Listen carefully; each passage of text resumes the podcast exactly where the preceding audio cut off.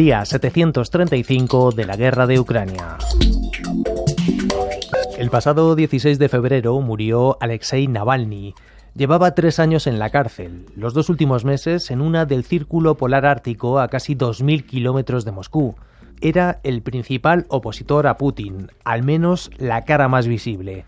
Hace unos años grabó este mensaje a sus seguidores. For the uh, situation when I am killed is very simple, not give up. Si me matan, no os rindáis. ¿Hay oposición a Putin más allá de Navalny? ¿Queda alguien que pueda plantar cara al presidente ruso? Hoy, 28 de febrero, en el diario de Ucrania.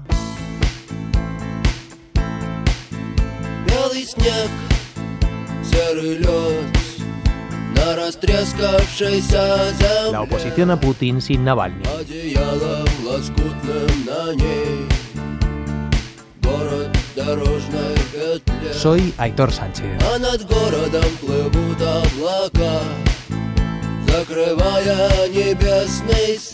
OVD Info es una organización rusa de defensa de los derechos humanos centrada en documentar la represión política en Rusia y en ayudar a las personas que son detenidas por sus ideas políticas.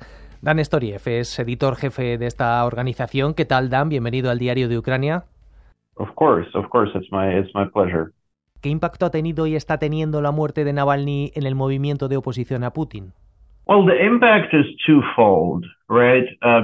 Bueno, el impacto es doble. Por un lado, ahora mismo el movimiento pro-democracia ruso obviamente está muy conmocionado. Hay una profunda sensación de trauma que afecta a activistas y pensadores dentro y fuera de Rusia. Hay una mezcla de miedo, temor y horror. Pero al mismo tiempo es importante darse cuenta de que esto también sirve como un catalizador, como un estímulo para que el movimiento ruso pro-democracia luche aún más fuerte. No hay por qué perder la esperanza en el movimiento democrático ruso. De hecho, Yulia Navalnaya, la esposa de Alexei Navalny, ya ha dicho que va a recoger la bandera de su marido y va a continuar su trabajo. Así que la oposición rusa no solo está de luto, sino que también se está organizando. they're not just mourning, they're also organizing. ¿En qué estado queda la oposición al régimen de Putin? ¿Hay alguien que pueda ocupar el lugar de Navalny? I think this framing of filling Navalny Creo que ese enfoque de ocupar el lugar de Navalny no es el correcto. El movimiento democrático ruso no se basa en líderes personalistas que dan órdenes a sus seguidores. Es más un movimiento igualitario que está de acuerdo en combatir al Kremlin. Así que no se trata tanto de ocupar el lugar de Navalny como de continuar su legado y su lucha. Navalny, especialmente en los últimos años en los que ha estado en la cárcel, no ha sido un político occidental al uso con partidos, plataformas, etc. Él era un símbolo, y de hecho sigue siéndolo. Su asesinato no ha hecho más que reforzar ese estatus simbólico. Es un error centrarse en Navalny, el político. Hay que centrarse en la sociedad civil rusa en general y verla como un movimiento diverso y de base, en lugar de fijarse en estas figuras individuales de las que hay muchas en la cárcel, como Ilya Yashin o Vladimir Karamurza. Todas estas personas son extremadamente importantes, pero el carácter de la resistencia anti-Putin es bastante horizontal y de base. ¿Crees que con la muerte de Navalny el Kremlin, Putin buscaba enviar un mensaje a solo unas semanas de las elecciones? That could be the reason. I think we need to wait and see once Podría ser la razón, pero creo que tenemos que esperar a que termine la investigación de Yulia Navalnaya, que ha prometido revelar exactamente cómo y por qué asesinaron a su marido. Para mí lo importante no es si mataron a Navalny por la cercanía de las elecciones o por otro motivo. Putin firmó la sentencia de muerte de Navalny en el momento en el que lo metió en la cárcel, ya que está bastante claro de que lo hicieron para asesinarlo, y sabemos que la culpabilidad es de Putin al 100%. The culpability lies with Putin 100%. En los días posteriores a la muerte de Navalny vimos detenciones durante los pequeños homenajes que se produjeron en algunas ciudades del país. ¿Sabéis cuántas personas han sido detenidas? We now know of over 300, almost 400 detentions. Sabemos que se han producido más de 300, casi 400 detenciones en las vigilias de Navalny. Y una vez que eres detenido, todo vale. En primer lugar, las propias detenciones son bastante brutales. Pueden golpearte, pueden romperte los huesos o algo así. Luego te llevan al departamento de policía, a la comisaría y allí pueden torturarte. Y deciden si arrestarte o no. Conocemos el caso de un hombre que estaba distribuyendo panfletos oponiéndose al sistema penitenciario ruso y fue arrestado durante cinco días a pesar de que tenía una operación programada. Así que no pudo operarse. He will miss his surgery uh, because of that arrest. Dan, ¿cuál es la situación actual de la represión en Rusia? Bueno, es importante entender que las represiones de Rusia, las represiones del Kremlin, no comenzaron con el asesinato de Navalny, ni con la invasión a gran escala de Ucrania, ni con la anexión de Crimea, ni con la guerra de Georgia. Empezaron con la llegada al poder de Vladimir Putin, porque desde el primer día se embarcó en un asalto planificado y meticuloso contra la sociedad civil rusa, creando condiciones insoportables para los activistas, los líderes de la oposición, la prensa libre y todos los demás elementos que requiere una sociedad libre y abierta.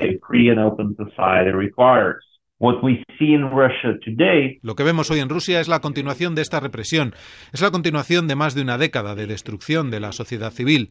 Hoy estas represiones están en su apogeo. Es prácticamente imposible protestar legalmente. Es imposible hablar abiertamente de la guerra en Ucrania. Es imposible oponerse al Kremlin sin graves repercusiones. Y esto solo va a empeorar. Empeorará antes de mejorar porque las represiones del Kremlin son continuas. Se van acumulando lenta pero inexorablemente con el paso del tiempo, haciendo que la vida en Rusia sea cada vez menos soportable. A día de hoy, ¿cuánta gente hay en la cárcel por oponerse a Putin en Rusia? Sabemos que hay más de mil presos políticos en toda Rusia. No todos por oponerse a Putin, porque puede haber otras causas políticas. Pero lo que es seguro es que la sociedad rusa está siendo asaltada y esencialmente mantenida como rehén por la gente en el Kremlin para continuar con sus objetivos imperialistas y militaristas. Por eso es importante que Occidente ofrezca una plataforma a los portavoces de la oposición rusa, a los portavoces de los disidentes rusos y que acoja a los exiliados rusos.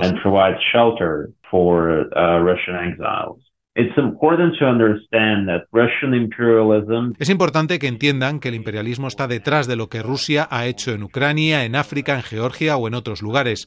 El motor de ese imperialismo de Putin es el fortalecimiento de la represión interna y el autoritarismo. Sin una estructura autoritaria en casa, Vladimir Putin no habría sido capaz de llevar a cabo la guerra en Ucrania.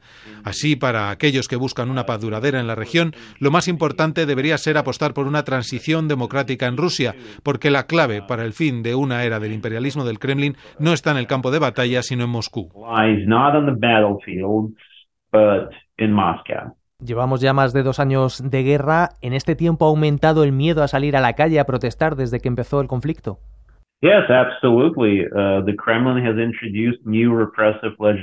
Sí, absolutamente. El Kremlin ha introducido una nueva legislación represiva que hace aún más difícil protestar. Antes de esto ya era complicado protestar libremente en Rusia. El miedo ha crecido, sin duda. Uh, Lo que vemos ahora en Rusia es una protesta masiva encubierta y protestas masivas encubiertas en curso dirigidas por personas que no pueden estar en las calles como la gente en los países occidentales, como en España. Pero ellos publican cosas en las redes sociales y participan y expresan su disconformidad por otras vías que no pasan simplemente por salir a la calle y plantarse allí con una pancarta. Uh, Ahora mismo, Dan, ¿es posible oponerse a Putin sin tener que exiliarse? ¿Es posible oponerse a Putin desde dentro de Rusia?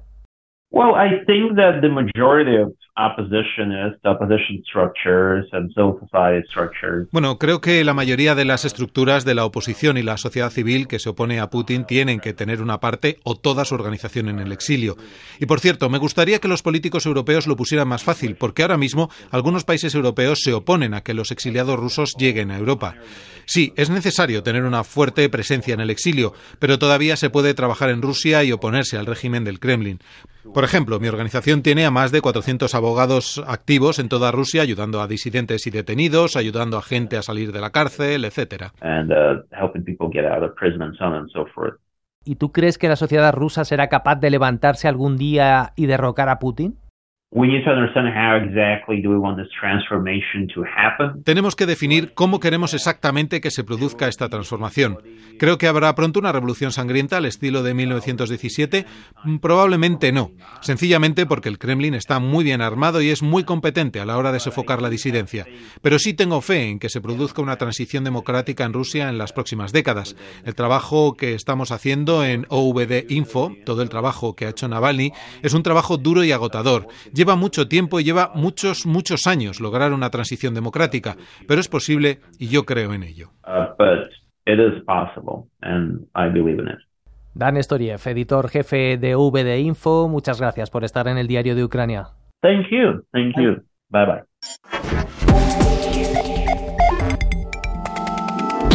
Aquí termina este capítulo de hoy del Diario de Ucrania, un podcast del equipo de audio digital de RTV Noticias. Yo soy Aitor Sánchez. La semana que viene volvemos con más temas. Hasta pronto.